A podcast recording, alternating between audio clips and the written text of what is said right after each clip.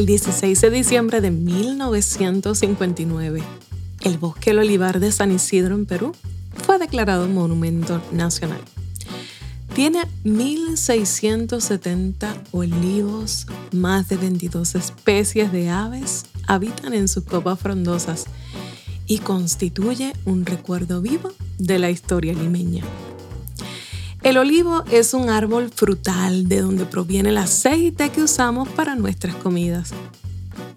Es un árbol de hoja perenne, capaz de vivir y producir durante cientos de años. La formación de las flores se inicia en otoño del año anterior al florecimiento.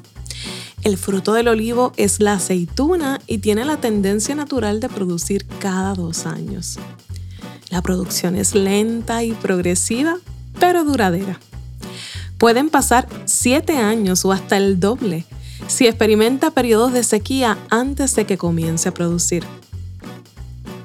Entre los 35 y 150 años, el olivo llega a su producción óptima, pero su fruto es considerado como uno de los más resistentes al frío. El olivo es una de las plantas más presentes en diversas culturas y una de las más mencionadas en la literatura. El aceite de oliva es ese ingrediente distintivo de la alimentación mediterránea. Y yo te pregunto, después de conocer estos detalles sobre el olivo, ¿lo cortarías porque en siete años no te dio su fruto? Entonces, ¿por qué te quieres quitar del proceso si no llevas ni siete meses? No es posible que privemos a las próximas generaciones del grandioso fruto de nuestro esfuerzo, solo porque nos desesperamos al no ver reacciones, respuestas o resultados. Óyeme, insiste, persiste y resiste. Verás como cuando menos lo imaginas, exhibirás tus flores. Soy Bel Hernández, estratega de comunicación, y me siento agradecida de que estés aquí en un nuevo episodio de este tu podcast para transformar tu comunicación.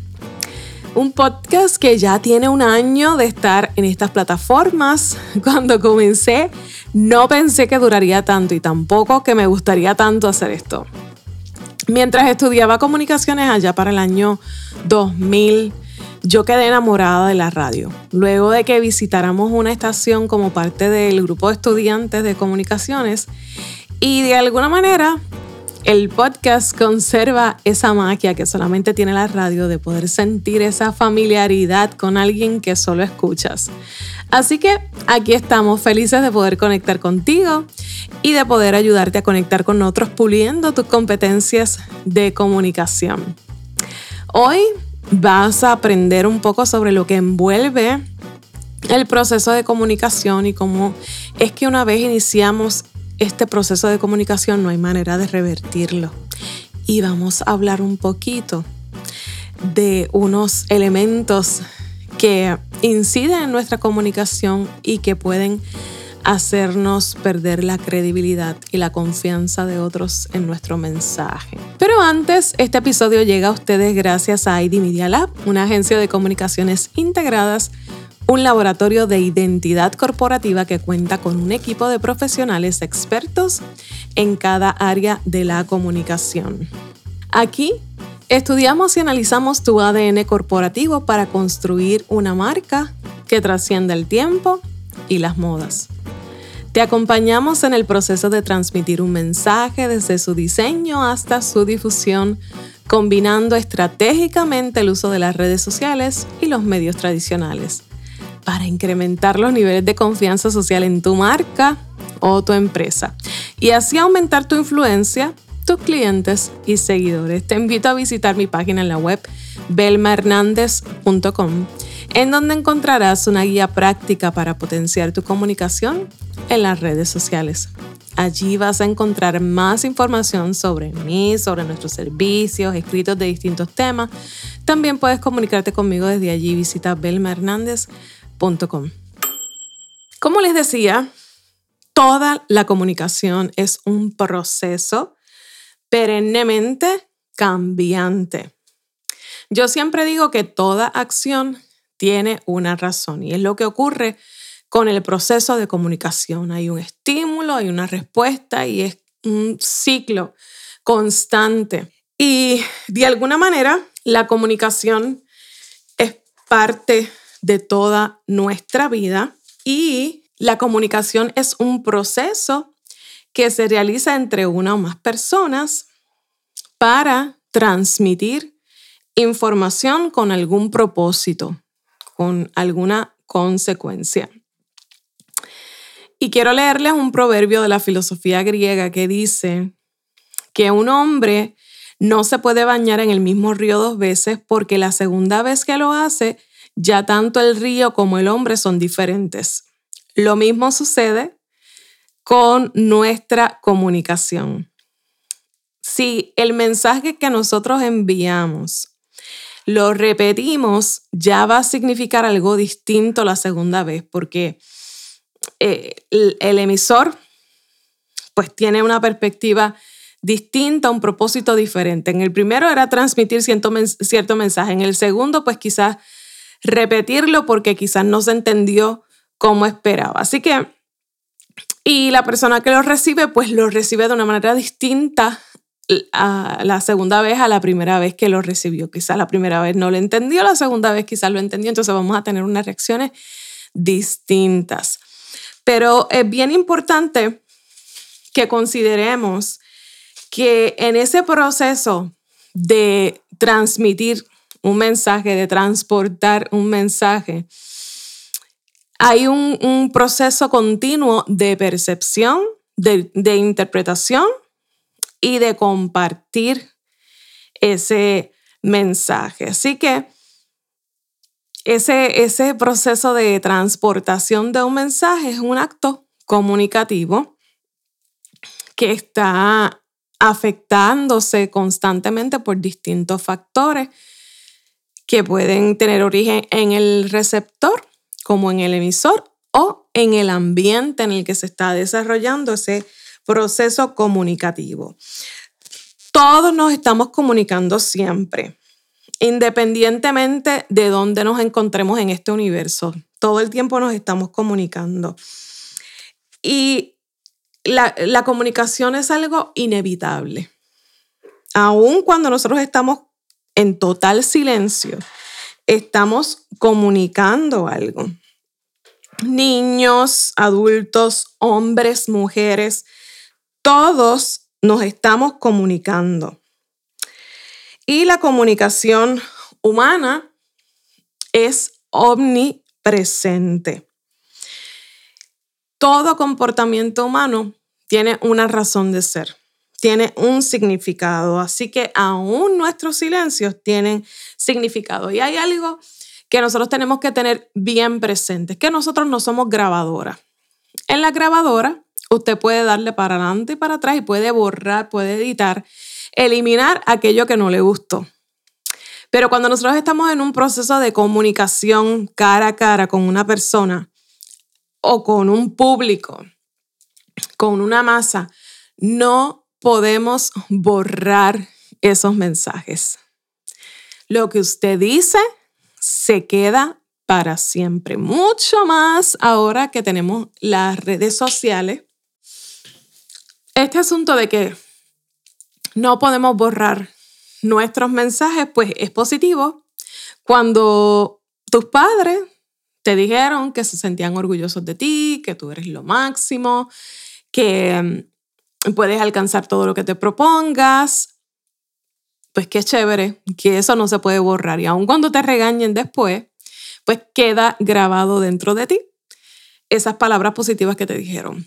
Pero también ocurre adversamente si lo que hacen es insultarte, si lo que hacen es herirte, aunque no fuera intencionalmente, pues eso queda ahí grabado en nuestra memoria y ah, va a pasar el tiempo, va a provocar reacciones distintas, respuestas distintas en nosotros, pero no se puede borrar, se quedó grabado. Así que si hay algo que yo quiero que tú recuerdes de este episodio es que No podemos borrar los mensajes que transmitimos. Aun cuando quisiéramos rectificar una situación, vamos a necesitar la comunicación, vamos a necesitar las palabras, vamos a, necesitar acudir a una disculpa para tratar de rectificar eso que dijimos y no quisimos decir. Pero la realidad es que no podemos borrar nuestros mensajes porque quedan grabados en la mente de la gente que nos están escuchando. Tampoco podemos borrar la forma en que ellos perciben lo que nosotros estamos diciendo. Recuerda que no solamente son las palabras que nosotros estamos diciendo, sino cómo las estamos diciendo. Y todo ese proceso de transportar ese mensaje está afectando la forma en que ellos perciben nuestra comunicación. Por eso, en mi afán de que tú puedas convertirte en un líder confiable, que las personas te perciban como un, un, líder confiable, quiero compartirte algunos tipos de mentiras a las que muchas personas acuden para tratar de lograr algún objetivo, pero es bien importante que nosotros eh, tratemos de cultivar la honestidad en nuestra vida y que evitemos a toda costa decir mentiras. Pero si tú te encuentras en el lugar del receptor, pues aquí te comparto algunos tipos de mentiras y el origen de, de esas mentiras para que de alguna manera nosotros seamos conscientes de, de lo que de ese proceso en el que estamos envueltos y, y cómo pudiéramos estar siendo víctimas de una mentira o cómo nosotros pudiéramos estar cayendo en el uso de las mentiras para lograr algún objetivo y evitarlo a toda costa porque queremos ser confiables.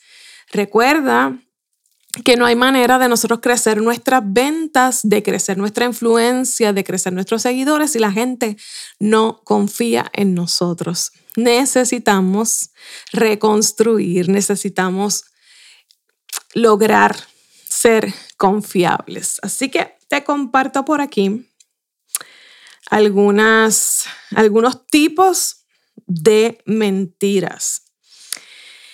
Las mentiras son un obstáculo gigante a la hora de nosotros tratar de construir confianza y muchas veces las catalogamos como algo inofensivo, pero realmente es algo que traiciona la confianza de las personas.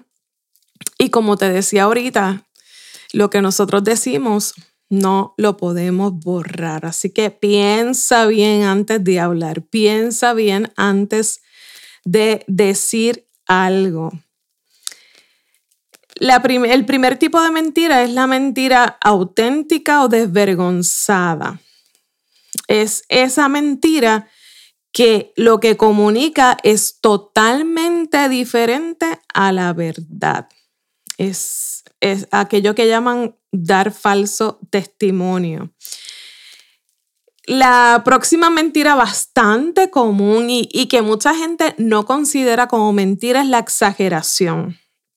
Pero la realidad es que si hay unos hechos, si nosotros o minimizamos ese suceso o le añadimos detalles a ese suceso que no ocurrieron, pues estamos cayendo en exageración y eso es una mentira y falta a la verdad. Así que, de alguna manera, la exageración se usa como una táctica para demostrar eh, sobre algún argumento. Otra, otro tipo de mentira es la utilitarista, que es esa mentira que se utiliza para aprovecharse o para evitar una molestia o evitar algún castigo. Otra mentira bastante común es la omisión, que es cuando decimos la verdad, pero no decimos toda la verdad. Como quiera que la pinten, es una mentira. Así que tenemos que evitarla. Es bastante común este tipo de mentira.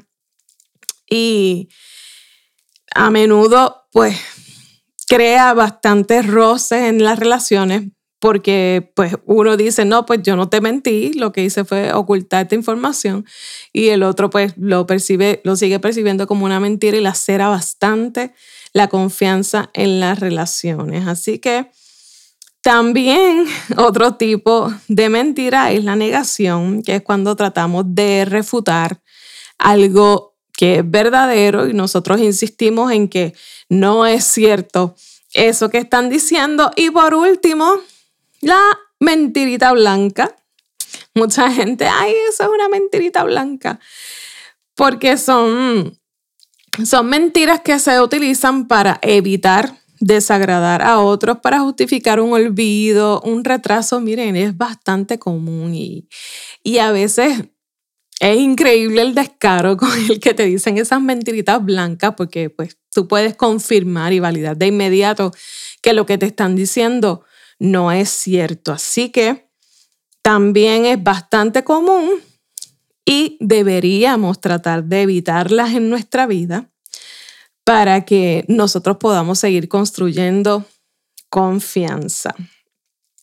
E, esa, esas son algunos tipos de mentiras. Están también las mentiras detractora o difamatoria, que es aquella que va a atentar contra la reputación de alguien, también deberíamos evitarla. Si usted no tiene todos los hechos, si usted no tiene el contexto de una situación, pues evite hablar de alguien eh, para, para evitar caer en una gran mentira.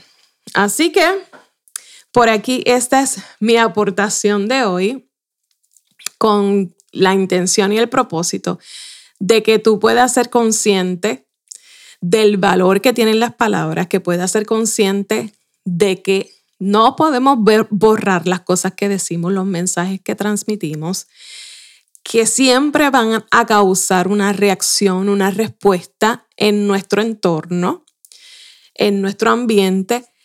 Y si nosotros queremos ser percibidos como personas confiables, deberíamos evitar las mentiras quizás tú no considerabas ciertas, ciertas expresiones como una mentira, pero realmente estas que te he nombrado, pues sí son percibidas por los receptores como mentiras. Así que vamos a evitarlas. Te invito a que puedas examinarte, hacer una reflexión sobre la forma en que te has estado comunicando en los últimos días con las personas que te rodean te invito a que seas honesto contigo mismo y puedas identificar si has caído en alguna de estas mentiras en algún momento y te propongas que en los próximos días vas a evitar eh, caer en este tipo de mentiras, incluyendo la mentira blanca. Hay, hay mucha gente que afirma, pues mira, si tú dices que no dices mentiras, pues ya empezaste a decir la primera mentira. Yo creo que es una zona cómoda si nosotros queremos ser líderes que trascienden, que transforman, nosotros deberíamos comenzar a transformar esos, esos paradigmas con los que hemos crecido y tratar de vivir una vida honesta sin decir mentiras.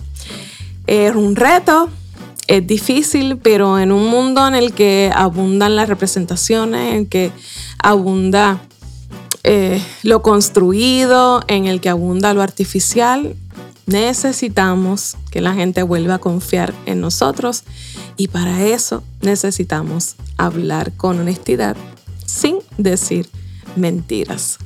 Gracias por quedarte conmigo hasta el final de este episodio. Valoro mucho tu tiempo y tu atención. Me importa tu desarrollo y tu crecimiento.